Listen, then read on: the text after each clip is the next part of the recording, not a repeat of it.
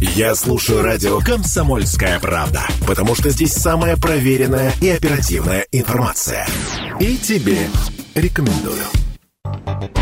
Уроки финансовой грамотности на 107 и 1 FM. Ну, в финансовом плане, друзья, конечно, надо быть э, грамотным, ну или, по крайней мере, просвещенным. И, конечно, вот этот э, разговор э, чрезвычайно важен в любых обстоятельствах. Но обстоятельства сейчас складываются так, что пока у нас, собственно, нет нашего гостя, возможно, какие-то дорожные затруднения или обстоятельства иного свойства не позволяют Виолетте Веретельниковой прибыть в студию вовремя. Ну, давайте немножко подождем. На всякий случай напомню, что с вами Радио КП, Алексей Вербицкий, Ольга Тепляшина, да, Андрей Всем Калинин за звукорежиссерским пультом. 22 февраля, мы накануне большого праздника э, мужского. И, э, конечно, определенная там подготовка ведется уже э, прямо сейчас. Ну, как это обычно бывает, э, с утра пораньше э, э, девушки, женщины приезжают в офис э, чуть раньше обычного для того, чтобы встретить мужчин и организовать им прямо с утра уже хорошее такое вот э, праздничное э, настроение. Ну, в рамках доступного, конечно. Вот. И, конечно, наш самый горячий поздравление поздравления защитникам Отечества. Ну, вообще всем мужчинам у нас как-то принято считать, что э, э, День защитника Отечества это не исключительно э, праздник людей, которые имеют отношение к военной службе. Это вот, так скажем, праздник всех мужчин. Но мужчина, это звучит гордо, или, по крайней мере, должно звучать гордо. Соответственно, нужно соответствовать. И в этом смысле я надеюсь, что мужчины прекрасную половину человечества не разочаровывают и не разочаруют сегодня сегодня. Ну, в ожидании, собственно, урока финансовой грамотности, давайте, наверное, еще немножко новостей дня вчерашнего, которыми пестрели информационные э, э ленты. Слушай, Но... ну, во-первых, э, несмотря на то, что всего недели там осталось, да, до уже до календарной весны 19 человек, вот такую статистику приводит, вообще скончались от переохлаждения в Красноярском крае за вот с октября, за вот этот ну, холодный холодно, период. Холодно, холодно, конечно. И за последнюю неделю это два человека. Ну, э, уже когда успокоится природа, непонятно.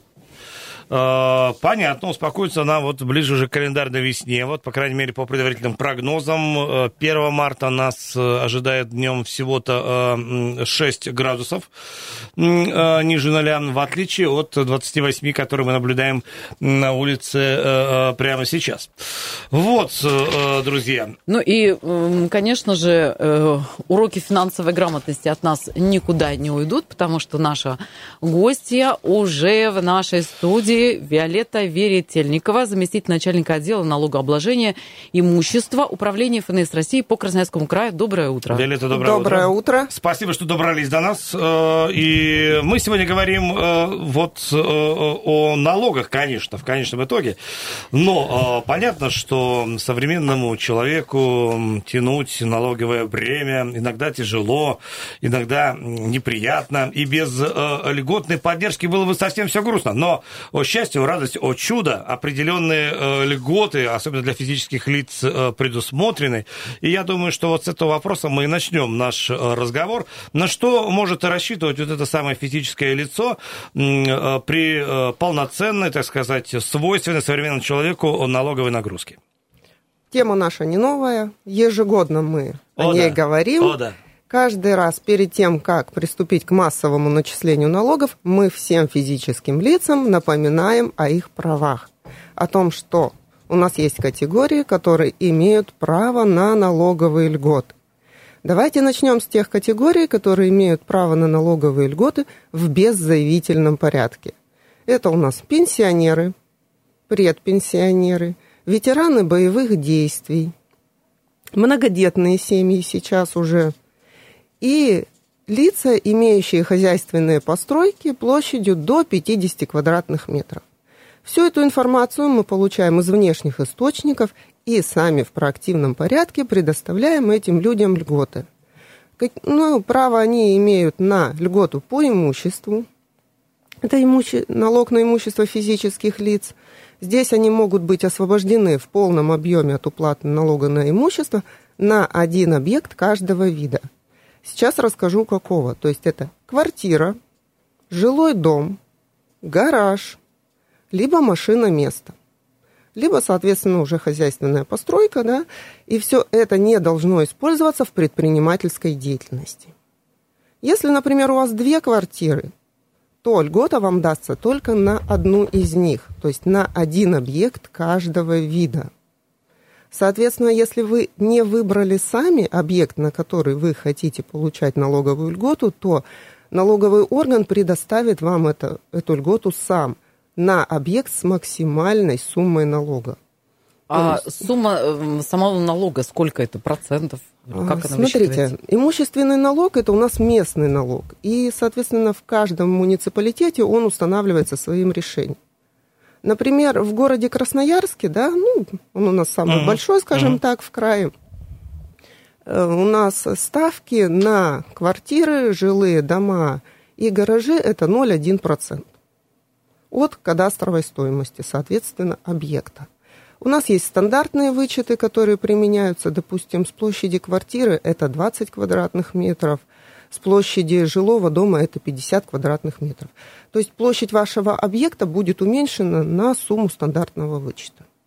И уже с оставшейся суммы вам будет начислен налог. Вот это понятие проактивный, проактивный порядок э, подразумевает э, что? То есть э, абсолютно автоматическое, без участия налогоплательщика выделения льготы? Или как, как работает механизм? Да, именно правильно вы его понимаете, угу. что без участия налогоплательщика. Мы получаем сведения от соответствующих органов. Допустим, если это многодетные семьи, то это органы социальной защиты нам передают сведения. Если это пенсионеры или предпенсионеры, то это, соответственно, пенсионный фонд. Опять же, по объектам, у которых по хозяйственным строениям, у которых площадь менее 50 квадратных метров, это сведения от Росреестра.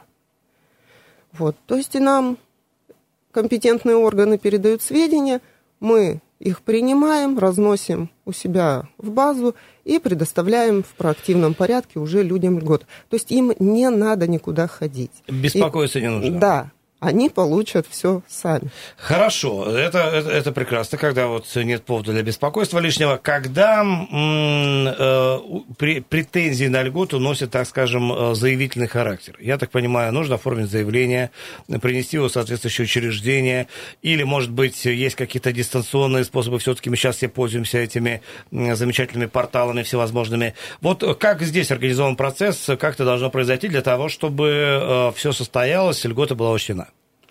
Да, конечно, у нас есть форма, которую необходимо подать категориям граждан, которым не были предоставлены льготы в проактивном порядке. В основном это ведомственные пенсионеры. Ну, то есть военные пенсионеры, пенсионеры, допустим, которые судьи, то есть те, кто получает пенсию не из пенсионного фонда. Это те же самые, допустим, педагоги, которые раньше уходят на пенсию, то есть они не достигают предпенсионного возраста, и пенсионный фонд по ним нам сведения не передает. То есть таким людям придется все-таки подать сведения о угу. себе, заявиться, так сказать, предоставить заявление на льготу. Но сделать это сейчас очень просто. Можно это сделать через личный кабинет налогоплательщика, он есть сейчас практически у всех.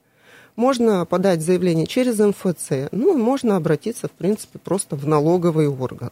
Заявление будет рассматриваться 30 дней, и, соответственно, по итогам рассмотрения будет предоставлена человеку льгота. Но сделать, опять же, это лучше до массового начисления. А, Вилет, смотрите, ну, мы сейчас живем в сложное, непростое время. Э, и э, инициативы по выделению или предоставлению льгот звучат достаточно часто. Более того, вот там буквально 28 февраля, насколько понимаю, или где-то вот в конце месяца будет очередное обращение президента к Федеральному собранию, где, возможно, будут озвучены новые инициативы. И э, таким образом, я так понимаю, вы живете в каком-то неком постоянном режиме ожидания каких-то новых указов, решений, которые вполне возможно расширяют категории граждан, которые претендуют на те или иные льготы. Как быстро э, вы должны или, или как-то там, в общем, описано в каких-то вот по каким-то критериям, вы реагируете и исполняете, имеется в виду вот э, этот э, момент реакции налоговых органов на, то или иное решение. Если льгота предоставлена, насколько быстро ей может воспользоваться та, категория граждан, которых это касается непосредственно?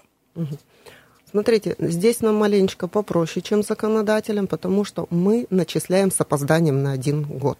Угу. Сейчас, в 2024 году, мы начисляем на имущественные налоги за 2023 год. То есть решения уже все приняты, и льготы предоставлены. То есть, получается, законодателям нашим надо действовать, так сказать, в режиме онлайн, а у нас еще есть время на то, чтобы эти все льготы учесть.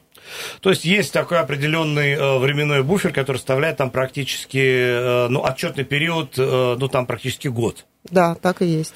Соответственно, если будет, будет принято какое-то решение, ну просто сейчас многие об этом говорят, какое-то решение, то э, к исполнению оно будет принято незамедлительно, но выплаты будут происходить там с определенным там временным промежутком. Да. Хорошо, давайте продолжим. 228-08-09, телефон прямого эфира и какие-то вот э, вопросы, связанные с льготами по налогообложению, друзья, мы э, готовы обсудить э, в прямом эфире. Сейчас мы возьмем небольшую паузу и вернемся в студию через пару минут. Уроки финансовой грамотности на 107 и 1 FM.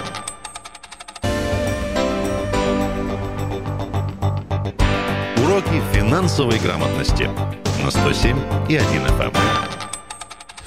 8.15, друзья. Мы продолжаем э, льготы в плане налогообложения. Тема нашей разговор, нашего разговора с Виолеттой Веретельниковой, заместителем начальника отдела налогообложения имущества управления ФНС России по Красноярскому краю. Э, Виолетта, еще раз доброе утро.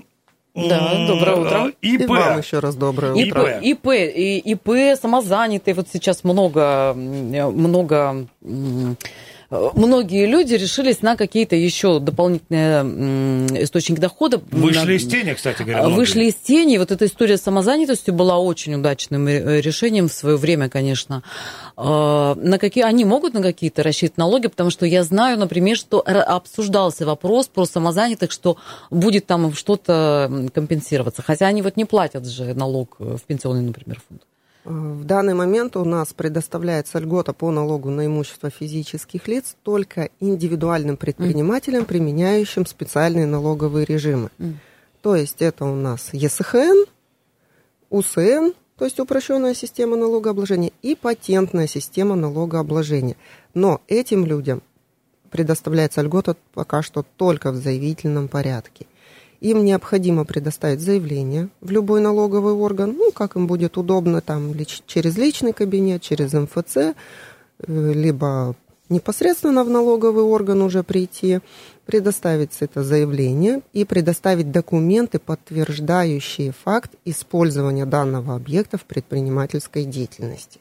Например, если человек сдает в аренду квартиру, то, соответственно, он прикладывает договор аренды, он показывает эти доходы в декларации, допустим, по упрощенной системе налогообложения, и такой объект освобождается от налогообложения имуществом. Э, давайте вернемся к участникам СФО, которых мы так скользь упомянули э, э, в рамках первой части нашего разговора. Какие конкретно э, льготы сейчас уже действуют для этой категории налогоплательщиков? И, возможно, в перспективе рассматриваются какие-то э, новые решения относительно вот, предоставления э, льгот для участников СВО? Для участников СВО у нас действует сейчас во-первых, отсрочка для моби... именно для мобилизованных лиц. Угу. У нас действует отсрочка по уплате налогов имущественных им не приходят уведомления, а уведомления им формируются только после демобилизации. Давайте здесь сразу уточним, мобилизованных, в смысле призванных? Мобилизованных, То да. То есть э, люди, которые оформили свои отношения в рамках этой операции по контракту, не подпадают? Нет, добровольцы угу. и те, кто оформились по контракту, сюда не попадают. Именно только мобилизованные. Угу. У них будет отсрочка по налоговым платежам. Это будет как раз третий месяц после месяца демобилизации им выставят налоговые уведомления, им надо будет до 28 числа оплатить налоги. Вот. Еще один момент, который... Э, это все, да, про вот тех, кто СВО? Нет, угу. это не все. Они, теперь про и про мобилизованных, и про контрактников, и про добровольцев. Они могут заявить льготу у нас как военнослужащие, то есть по налогу на имущество с момента заключения контракта. И на период, соответственно, службы. То есть они приравниваются Просто к, обыч... категории, к обычным военнослужащим, угу. да. И в нашем регионе есть льгота по транспортному налогу и мобилизованным, и добровольцам, и контрактникам. Но и кроме них еще и членам их семей. То есть там освобождаются у нас абсолютно все транспортные средства, зарегистрированные на данных людей. С 1 января 2021 года, что немаловажно. То есть данная льгота имеет обратную силу. Угу. Но... А остальные все люди попадают в этот в льготы по транспортному налогу? Ну, именно в этот пункт попадают у нас только угу. участники СВО и члены их семей. Хочу обратить внимание, что членами семей у нас не являются родители. Потому что тут у нас идут члены семей по закону о военнослужащих, это то есть дети и супруги. Ну, либо еждивенцы, если есть на содержании у данного лица. Ну, а вообще транспортный налог как самый распространенный, в общем-то, э, по сути, э, помимо э, данной льготы, есть еще какие-то решения и льготные категории, которые могут рассчитывать на льготы по транспортному налогу? Конечно. У нас в регионе и пенсионерам, и предпенсионерам дается льгота по транспортному налогу. Опять же, дается льгота по многодетным семьям, инвалидам. То есть там очень широкий перечень лиц. А, с 1 января 2023 года а, новые льготы по транспортному налогу. А, есть тут о чем поговорить, какое-то вот нововведение? У нас продлилась льгота для автомобилей, оснащенных только электрическим двигателем то есть они у нас освобождаются от уплаты налога. У нас введена новая льгота с 1 января 2023 года для гибридных автомобилей. То есть обладатели таких автомобилей будут уплачивать не полную сумму налога, а 70% от суммы налога. То есть 30% им предоставляется. Угу. А там же вот была какая-то история, что им мощность считали в плюс.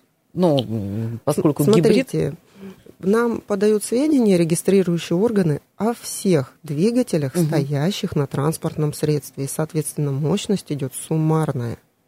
То есть, если у автомобиля у нас два двигателя электро и обычная угу. установка ДВС, то, соответственно, мощность будет суммарная. Но я знаю, что только так у нас и еще где-то. По-моему, как-то это не, не везде так Нет, это везде да? так учитывается. Даже есть у нас решение Верховного суда по этому поводу. То есть здесь все как раз законно. Потому что работает, как правило, один какой-то двигатель. Э, опять же, здесь тоже все зависит от того, какой автомобиль может работать. Либо у него параллельная установка, либо последовательная. И здесь тогда уже будет считаться мощность по-разному. Нет, Ольга вот Петровна, я в двух словах напомню суть гибридного автомобиля. Э, это автомобиль, который приводится в движение электродвигателем, но питается он от генератора, который, в свою очередь, питается от двигателя внутреннего сгорания. Соответственно, если этот автомобиль двигается, там работает все сразу. Нет такого, чтобы что-то работало, а что-то нет. И, соответственно, ну да, вполне может, скорее всего, всего, справедливый подход. Виолетта, если позволите, телефонный звонок у нас образовался. Алло, доброе, доброе, доброе утро, здравствуйте.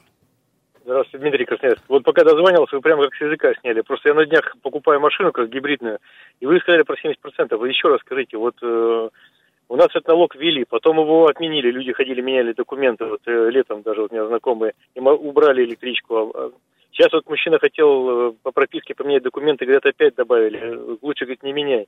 Так в итоге, вот, вот я сейчас возьму машину гибридную, у меня как налог будет считаться, если правильно? Можете пояснить? Спасибо. Смотрите, все будет зависеть от того, какие сведения к нам придут из регистрирующего органа.